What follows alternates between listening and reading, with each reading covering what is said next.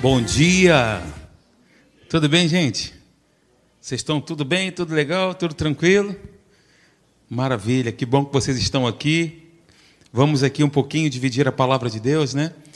Eu estava ali, ainda há pouco, adorando a Deus juntamente com você, e aí veio um texto no meu coração sobre fundamento, sobre marcos. Marcos, não o nome próprio, mas os marcos que se colocam, né? Por exemplo, as pessoas quando estão construindo colocam ali as estacas, né? Quem é engenheiro aí sabe melhor, muito melhor do que eu. Colocam os marcos, né, para definir ali as medidas, né, Bruno? Não é isso? Do terreno e tudo mais. São os marcos. E aí veio o texto aqui no meu coração de Provérbios, capítulo 22. Olha, tanto tempo que eu não leio esse texto. Que aí eu falei, nossa, isso pode com certeza ter sido obra do Espírito Santo, né? Para lembrar de um texto assim, é que eu não tenho tanto hábito, porque eu fico, eu leio, claro, nós lemos aqui o Antigo Testamento, mas eu gosto muito do Novo Testamento, né? E quando nós lemos o Antigo Testamento, a gente precisa ler sempre com a com a lente da nova criatura, né? A gente coloca as lentes da nova criatura, lê o Antigo Testamento para entendermos, né? Todo o contexto. Então, esse texto aqui de Provérbios, capítulo 22, versículo 28, diz assim: ó, Não removas os marcos antigos que puseram teus pais. E ao mesmo tempo eu lembrei de fundamentos sobre aquilo que coloca de pé, né, aí os, os edifícios, né, as construções, fazem com que elas permaneçam firmes. E aí eu associei os marcos, né, que são as delimitações, que é ali os que são os limites, e lembrei também aqui de Provérbios capítulo 10, versículo 25, que diz: Como passa a tempestade, assim desaparece o perverso, mas o justo tem perpétuo fundamento. Ou seja, os fundamentos que fizeram com que nós ficássemos de pé até hoje, queridos, nós precisamos sempre estar nos lembrando deles. Os marcos, os fundamentos, o que, que tem te mantido de pé até o dia de hoje? É isso que nós precisamos nos lembrar sempre, de fundamentos, dos marcos, e eu quero essa noite lembrá-los de muitos fundamentos aqui. Com certeza o que eu vou falar hoje você já ouviu, mas eu quero lembrar você, até porque também agora estou me recordando aqui do que o apóstolo Paulo disse. Ele disse o seguinte: Olha, eu falo para vocês as mesmas coisas isso porque para que vocês possam ter segurança. Eu repito as mesmas coisas para que vocês possam estar seguros. Paulo disse isso. Escreveu dois terços do Novo Testamento. Nós fomos e somos profundamente amados, é, aliás, profundamente edificados com a revelação que Deus deu para ele. Né? Então, eu quero lembrar para você essa manhã para que você possa lembrar dos fundamentos que fazem com que você permaneça de pé até o dia de hoje, os fundamentos que você ouviu e que mudaram a sua mentalidade, os fundamentos que você ouviu, você recebeu no seu coração, coloca em prática e tem mantido você firme, você vivo, você intenso com Deus na sua vida de relacionamento com Ele. Então, gente, olha, eu tenho falado aqui Põe a tela para mim, por gentileza. Eu tenho falado aqui sobre viver pela eternidade, viver para a eternidade. O que nós fazemos aqui ecoa para sempre, né? O que nós fazemos nesse tempo, no nosso Cronos, vai ecoar pela eternidade. Eu tenho dito também que o ser humano não deixa de existir a partir do momento que ele foi concebido. E eu disse também que nós nascemos por uma presciência e predeterminação de Deus. Deus ele sonhou conosco, né? Nós não nascemos do acaso ou viemos a existir de uma explosão, pelo contrário, Deus ele ele nos planejou. O salmo diz isso quando nós éramos substância ainda informe. Os nossos dias nem existiam, mas Deus já conhecia todos eles. Então Deus ele planejou a nossa vida e planejou a nossa vida para dar certo, irmãos. Nós fomos planejados por Deus para dar certo. para sermos mais do que vencedores, como está escrito na palavra. Eu quero te lembrar isso, né? Não tem como falarmos sobre a eternidade sem nos lembrarmos e termos essa consciência novamente de quem nós somos em Jesus e daquilo que ele fez por nós. Nós precisamos reavivar essa consciência. E é exatamente isso que nós faremos aqui hoje, pela manhã. Diga comigo assim: eu sou um ser espiritual. Habito no corpo e tenho uma mente. Nós temos aprendido isso na Atos. Nós somos espirituais. Você sabe assim que quando o homem ele pecou lá no jardim do Éden, fruto da cobiça, da ganância, como eu tenho dito aqui também, houve uma separação. O homem antes tinha uma consciência espiritual viva. Ele sabia que ele era um ser espiritual, porém, quando ele pecou, ele perdeu a glória de Deus e ele percebeu que estava desnudo, ele percebeu que estava nu. Pecado traz vergonha, né? A primeira coisa que ele fez foi se esconder de Deus, né? A primeira coisa, ele percebeu, então, aquela consciência viva de um ser espiritual deu lugar a uma, uma consciência mais pautada no que, os, no que ele sentia e naquilo que ele estava vendo. Porque ele olhou para ele mesmo, olhou para sua esposa, e a consciência da carne falou muito mais alto. Ele ficou mais consciente agora do seu corpo físico do que o espírito. Então, ele passou a viver pelo que vê e sente, guiado pelo corpo e dirigido por suas emoções e sentimentos. Ok? Mas, primeiro ponto, né? Nós somos um ser espiritual. Mas, em Cristo, quando nascemos de novo, somos chamados a não viver pelo que vemos e sentimos, mas a viver pela fé. Estou trazendo aqui novamente os marcos antigos, tá bom? Os fundamentos que nos mantêm de pé. Como eu disse no começo, você vai ouvir certamente algo que já ouviu antes, mas a necessidade de avivarmos isso e colocarmos a. Nós pregamos uma série aqui, inclusive no Retiro, né? O equilíbrio entre o ser e o viver a nova criatura. Uma coisa é ser nova criatura, outra coisa é viver como nova criatura.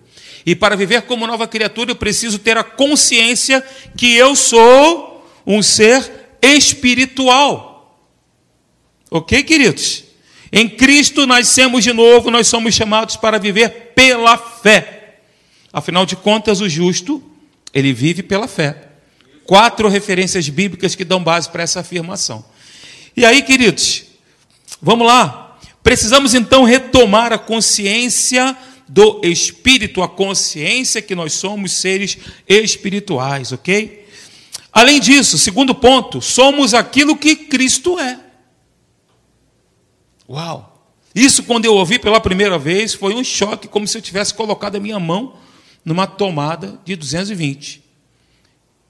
Eu fui criado a minha vida inteira pensando diferente. Quando eu recebi esse ensinamento pela primeira vez, isso foi impactante para mim. Mexeu com os meus fundamentos. Alguns deles eu tive que quebrar e fazer de novo. Quem sabe é o seu caso, quem sabe é o seu caso. Onde você vai precisar remover fundamentos estranhos e construir a sua vida com base na verdade.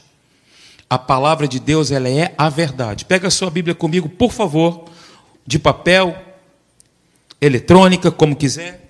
Diga comigo, essa é minha Bíblia. É a palavra de Deus. São as escrituras sagradas. Eu sou o que ela diz que eu sou. Eu tenho o que ela diz que eu tenho. Eu posso fazer tudo o que ela diz que eu posso fazer. Eu serei ensinado pela palavra de Deus, lavado por ela, a minha mente completamente transformada. E eu nunca mais serei o mesmo em nome de Jesus. Tudo que eu falei aqui é com base na palavra, viu? Se a Bíblia diz que você é, você é. Se a Bíblia diz que você tem, você tem. Se a Bíblia diz que você pode, você. Você? Diga, eu posso. Não sou eu que estou falando. É o que a Bíblia está nos mostrando. Eu vou te relembrar todos esses fundamentos. Então, nós somos aquilo que Cristo é. Veja o texto. Olha aí, nós temos aqui, eu tenho aqui pelo menos uns cinco textos, mas eu elegi esse daí. 1 João capítulo 4, versículo 17. Dessa forma, o amor, ele é aperfeiçoado. Nós temos entendido que o amor não é sentimento, o amor é decisão. E o amor precisa ser construído, aperfeiçoado. Nós estamos nesse processo. É só um adendo. O amor é aperfeiçoado em nós, a fim de que tenhamos total segurança no dia do juízo, pois assim como ele é, o que que diz? Semelhantemente somos neste mundo, ou seja, eu sou aquilo que Cristo é. E um outro texto que não está aí, mas está na sua Bíblia com certeza, Romanos 8, 29, que diz: ó, Pois aqueles que Deus de antemão conheceu, ele também predestinou para serem conformes, ou seja, ter a mesma forma, o mesmo padrão, a imagem de seu filho, a fim de que ele seja, ou seja, Cristo Jesus, o primogênito entre muitos irmãos. Nós somos irmãos de Jesus, ele é o primogênito, nós somos os demais. Nós temos a mesma natureza de Jesus, no qual temos o mesmo Pai, que é o nosso Deus soberano, assentado num trono de glória reinando eternamente. Esse é o nosso Pai, meus irmãos. O nosso Pai está governando tudo e todos. Nada foge ao seu controle. Amém, gente? Então, tal como Jesus é, somos nós neste mundo. Não tem como nós vivermos a nossa vida para a eternidade sem nós nos lembrarmos desses fundamentos que nos colocam de pé diante dos desafios da vida, queridos que todos nós enfrentamos aqui, todos nós, eu, você, passamos por tribulações, aflições, tempestades, dificuldades, afrontas, diagnósticos errados, todos nós aqui errados porque eu fico com a palavra, por isso que eu digo que é errado. Ok? Nós deveremos ficar com o que está escrito. Por mais que, entre aspas, coloco, o, diag o diagnóstico médico apresente uma razoabilidade. Por mais que apresente, o diagnóstico diz isso, mas eu creio no que a Bíblia diz. Vale o que está escrito. Se está escrito, eu tomo posse, creio com o meu coração e falo com a minha boca. É assim que a fé é ativada. Esse foi o princípio que Jesus ensinou quando aquela figueira secou-se. Esse foi o princípio. Então, gente, nada, diga comigo, nada, nada. e ninguém pode mudar nossa real identidade em Cristo, nem mesmo os nossos erros cometidos. Até aqui você está pegando? Você está comigo aqui nessa? Tá? Sim ou não? Ótimo. E aí, eu coloquei essa frase aí, ó. Novas criaturas que nós somos, né? em nosso espírito nós somos novas criaturas, mesmo que não tenhamos conhecimento necessário para andar na plenitude de quem nós somos em Cristo. Ponto pacífico. Eu sou nova criatura e ponto final. Mesmo que eu esteja nesse processo ainda de crescimento, nesse processo de, dessa consciência, que eu preciso sempre trazer à tona, relembrar e falar e dizer trazer a minha identidade, sempre quando for questionado, dar uma carteirada no inferno, né? Olha aqui, ó, Satanás. Dá uma carteirada nele e você mostra para ele quem você é, para onde você vai e para onde ele vai. É isso aí, meus filhos, queridos. É Deus está dizendo isso para você, tá? Não sou eu, não. Olha, Efésios capítulo 4, versículo 11. Eu vou ler aqui pelo menos alguns versículos que diz assim: olha, ele mesmo concedeu uns, uns para apóstolos, outros para profetas, outros para evangelistas e outros para pastores e mestres, com vistas ao aperfeiçoamento dos santos, para o desempenho do seu serviço, para a edificação do corpo de Cristo, até que todos cheguemos à unidade da fé e do pleno conhecimento do Filho de Deus, ao estado de pessoa madura à medida da estatura da plenitude de Cristo, para que não mais sejamos como crianças, arrastados pelas ondas e levados de um lado para o outro de qualquer por qualquer vento de doutrina, pela artimanha das pessoas, pela astúcia com que induzem ao erro, mas, seguindo a verdade em amor, cresçamos em tudo naquele que é o cabeça, Cristo, de quem todo o corpo, bem ajustado e consolidado pelo auxílio de todas as juntas, segundo a justa cooperação de cada parte, efetua o seu próprio crescimento para a edificação de si mesmo em amor. Efésios 4, de 11 a 16. Eu acabei de ler. Então, queridos, olha só. Eu e você, nós estamos nesse caminho de aperfeiçoamento. Nós estamos nesse caminho para nós nos assemelharmos cada dia mais com Jesus. Cada dia mais com Cristo. Cristo é o parâmetro que Deus usa para conduzir a nossa transformação. Esse texto que eu acabei de ler mostra exatamente isso. Ele é o cabeça, nós estamos, nós fazemos parte desse corpo, as juntas elas são ajustadas, é um ajuste contínuo sempre para que nós possamos alcançar a plenitude de Cristo neste mundo. Nessa terra, não lá na eternidade no céu, mas aqui no presente, agora, hoje. O parâmetro que Deus usa então para nos conduzir a essa transformação é cada dia mais sermos como Jesus. Parece ser algo, né? Ser como Jesus é, parece ser algo inatingível para aqueles que não creem. Mas para aqueles que creem e que vivem com base nessa consciência, isso é perfeitamente possível. Ok? Deus está trabalhando na minha vida e na sua para nos conformar à imagem de Jesus. É interessante a gente pegar.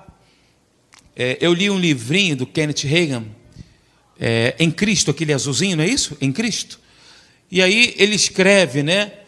Pega o Novo Testamento. Ele diz isso, medita no Novo Testamento e todas as. É, é isso mesmo? Nele, nele, ótimo, é isso aí, nele. Na nossa livraria nós temos aqui, nele. Aí ele diz né, que todas as vezes, quando nós pegarmos aqui o Novo Testamento para ler, para nós sublinharmos ou fazermos ali uma marcação, né?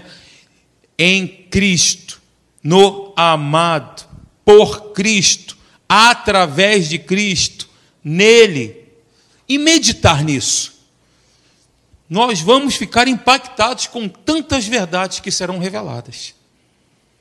Todas as vezes que nós lermos o Novo Testamento, o pastor Fragali dizia lá na Atos, coloca a lente da nova criatura.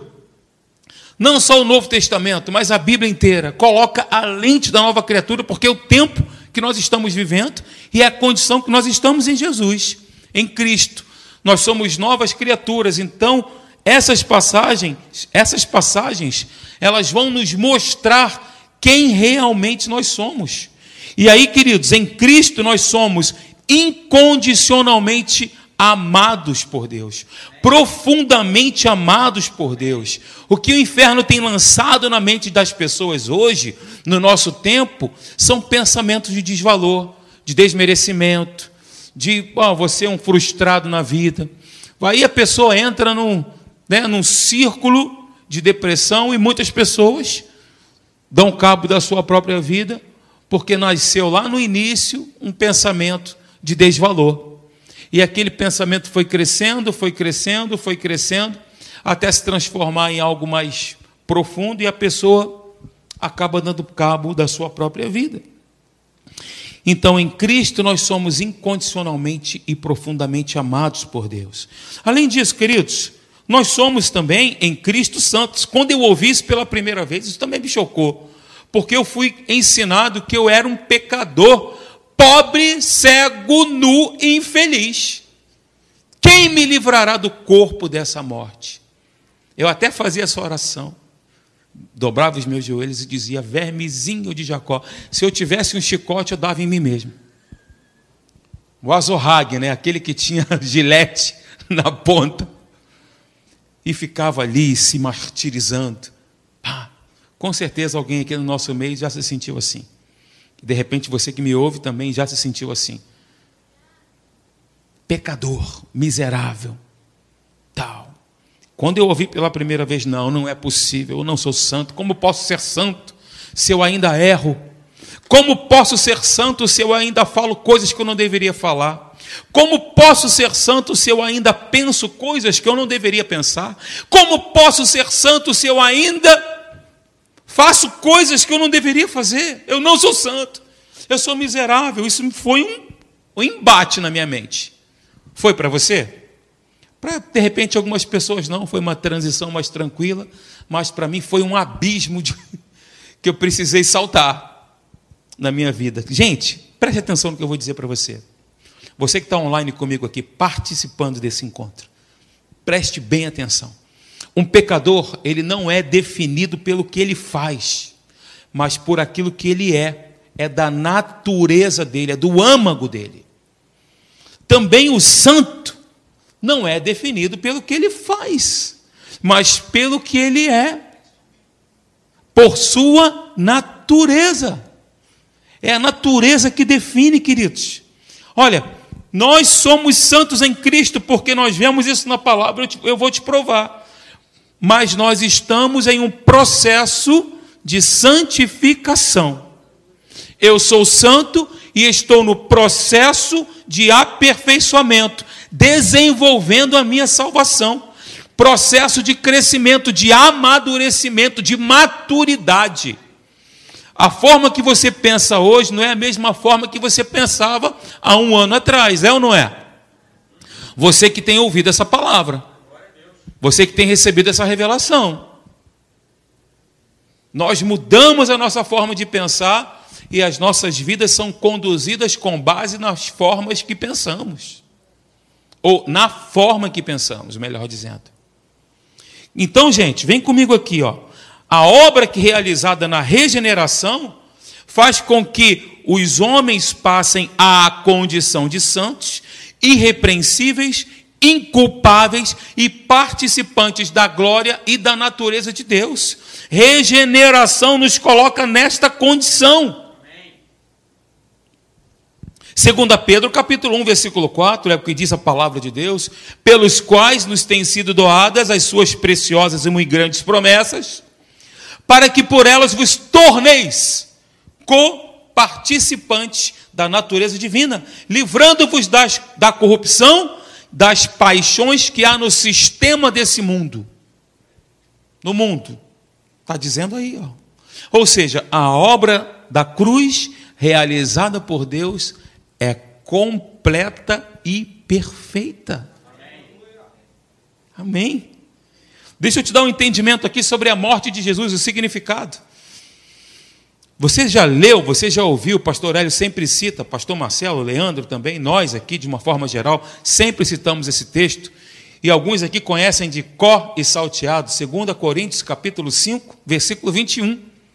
Aquele que não conheceu pecado, Deus, ele, né, o fez pecado por nós, para que nele fôssemos feitos justiça de Deus. A nossa justificação, ela está ligada diretamente ao fato de Jesus ter sido feito pecado e ter sido morto em nosso lugar. Então, a mensagem central do Novo Testamento é essa daí. É a mensagem central, é o ponto principal do Novo Testamento. Cristo morreu por nossos pecados. Ele nos substituiu, recebendo todas as consequências que nós deveríamos receber do pecado e de todas as mazelas que vêm com ele. E aí, gente, Romanos capítulo 3, versículo 22 até o 26, é um texto que merece que você abra na sua casa e medite nele. Merece você fazer isso, com base no que eu falei. Tá bom? Qual é o texto que eu citei mesmo, que eu esqueci? Hã? Tá bom, você que não prestou muito bem atenção, eu vou, repetir. Romanos capítulo 3, do 22 ao 26. Merece você parar em casa e ler esse texto. Justiça de Deus mediante a fé em Cristo para todos os que creem, porque não há distinção, pois todos pecaram e carecem da glória de Deus, sendo justificados gratuitamente por sua graça, mediante a redenção que há em Cristo Jesus, a quem Deus, está falando de Jesus, né? Propôs no seu sangue como propiciação, mediante a fé, para manifestar a sua justiça, por ter Deus, na sua tolerância, deixado impunes os pecados anteriormente cometidos, tendo em vista a manifestação da sua justiça no tempo presente, para ele mesmo ser justo e o justificador daquele que tem fé em Jesus por causa de um sacrifício. Então, o crente em Jesus, que é o meu caso, diga: Eu sou crente em Jesus, eu sou. Só com muito orgulho. Fala assim: Eu sou crente em Jesus. Levante essa bandeira aí, ó. Com muito orgulho, eu sou crente em Jesus. Então, no nosso caso, nós fomos separados, santificados por meio da sua posição em Cristo. E aí, gente, olha só, quero recordar. Recordar é viver, né? Reticências. Se você. Eu ia fazer uma piada. Pô, ninguém riu. Vocês não estão interagindo comigo, gente. Vou recordar. Somos o que somos espiritualmente falando pela posição na qual Deus nos colocou: posição de salvos, posição de filhos, posição de justos e posição de santos. Somos o que somos espiritualmente falando, porque Deus nos colocou nessa posição e ninguém pode tirar você dela. Nada e ninguém pode nos tirar dessa posição. Qual é a posição? Salvos. É claro que eu preciso permanecer salvo, né? Nós aqui não abraçamos a doutrina da predestinação. Ok? Nós nos mantemos salvos, mas essa é uma posição dos filhos de Deus, conectados com Ele. Posição de salvos, posição de filhos, posição de justos e posição de santos. Amém, gente? Amém. Então, o que nós somos em Cristo Jesus? Nós somos justos e justificados. Cristo foi o nosso substituto na cruz do Calvário. Ele recebeu o castigo que era nosso, queridos. E eu quero definir para você o que significa substituição. Substituição é agir ou ser usado em lugar de outro. Quem fez isso por nós? O nosso irmão mais velho, o nosso primogênito tomar o lugar de outro, uma representação legal, jurídica. Ok? Então, nós somos justos e justificados, eu estou relembrando para você, e a definição de substituição é agir ou ser usado em lugar de outro, tomar o lugar de outro. Ele nos representou oficialmente, por legalidade, Exatamente como está escrito em Gálatas capítulo 3, versículo 13. Ele nos resgatou, Cristo, da maldição da lei. Quando nós olhamos lá para Deuteronômio, também é um texto que merece a sua atenção e a sua meditação na sua residência. Deuteronômio capítulo 28 né, e 29, que, que fala ali toda, todas as maldições da lei e também das bem-aventuranças daqueles que fazem a vontade de Deus. Né? Ele nos resgatou da maldição da lei, fazendo-se Ele mesmo. Maldição, ou seja, todas aquelas maldições relatadas, elencadas no Antigo Testamento, Ele se fez maldição no nosso lugar, carregou tudo aquilo. Maldito é aquele que está pendurado, aquele que for pendurado em madeira, está escrito.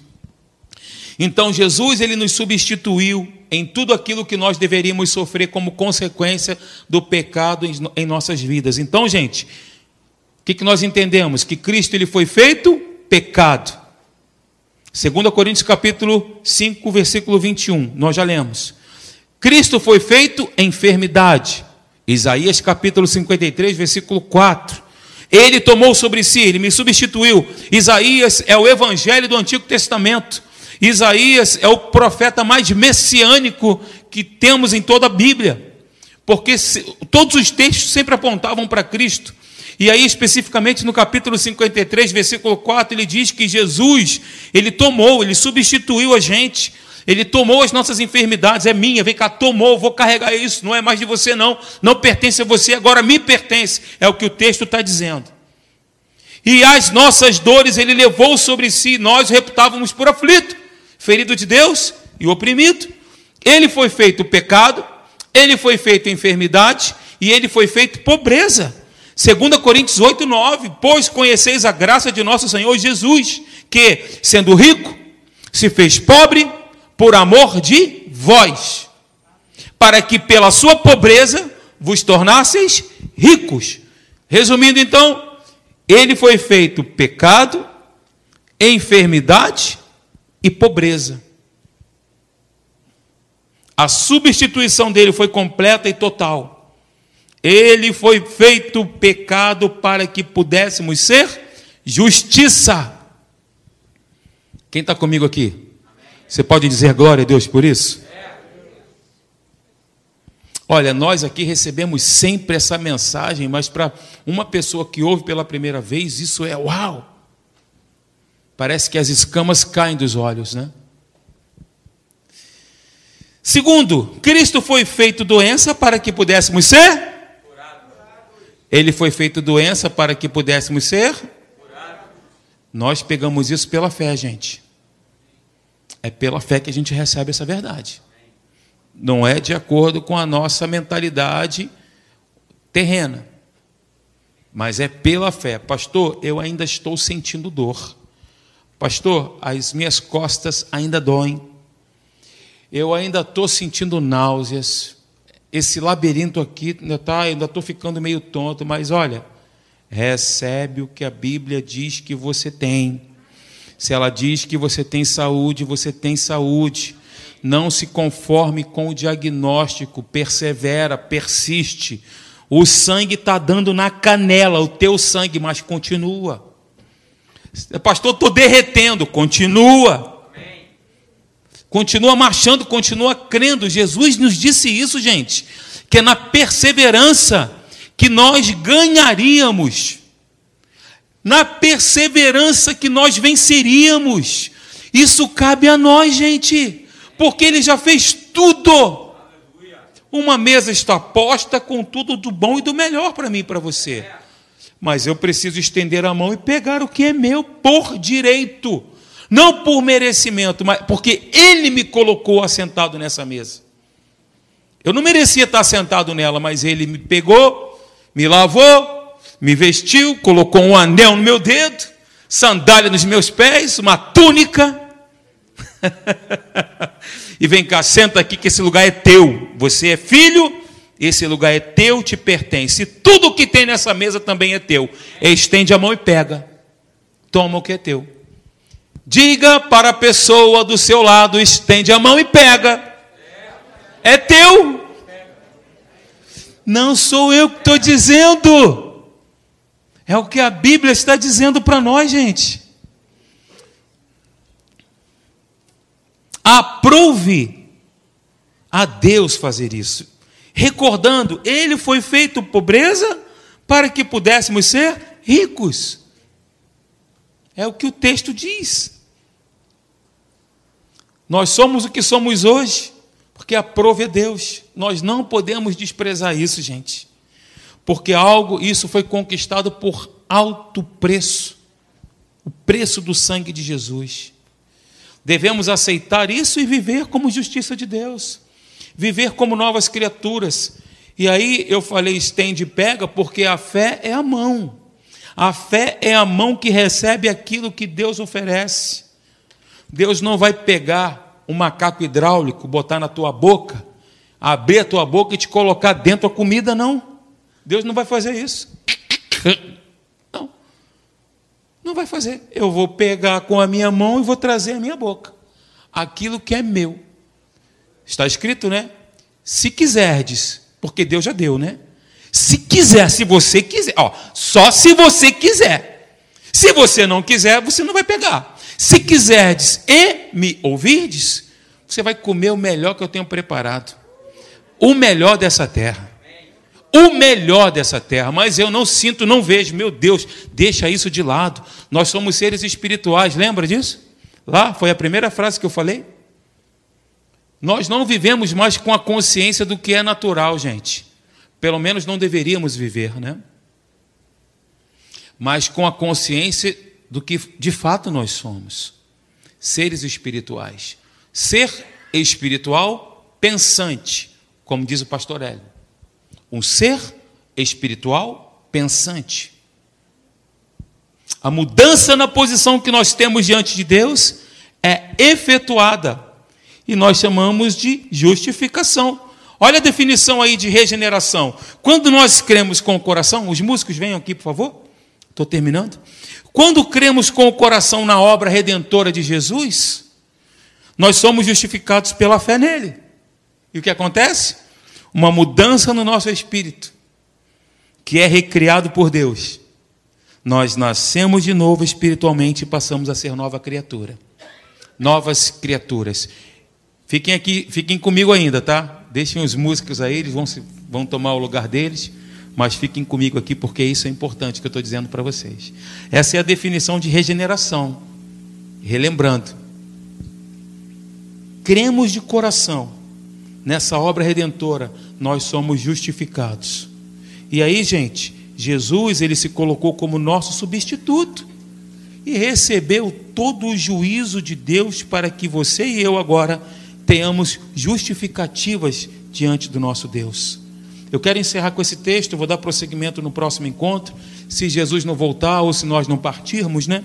1 Coríntios capítulo 1, versículo 30, na Bíblia da linguagem de hoje, diz assim, olha, porém Deus uniu vocês com Cristo Jesus. Diga, eu sou um com Cristo. Diga com fé. Feche os seus olhos e diga, eu sou um com Jesus. Eu sou um com Jesus. Eu tenho a mesma natureza de Jesus.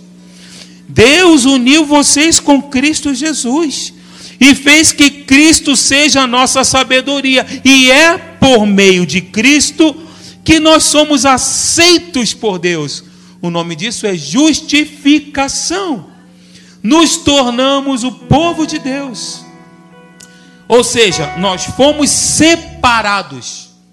A exemplo de Israel. Israel foi separado por Deus isso fala de santificação, de separação.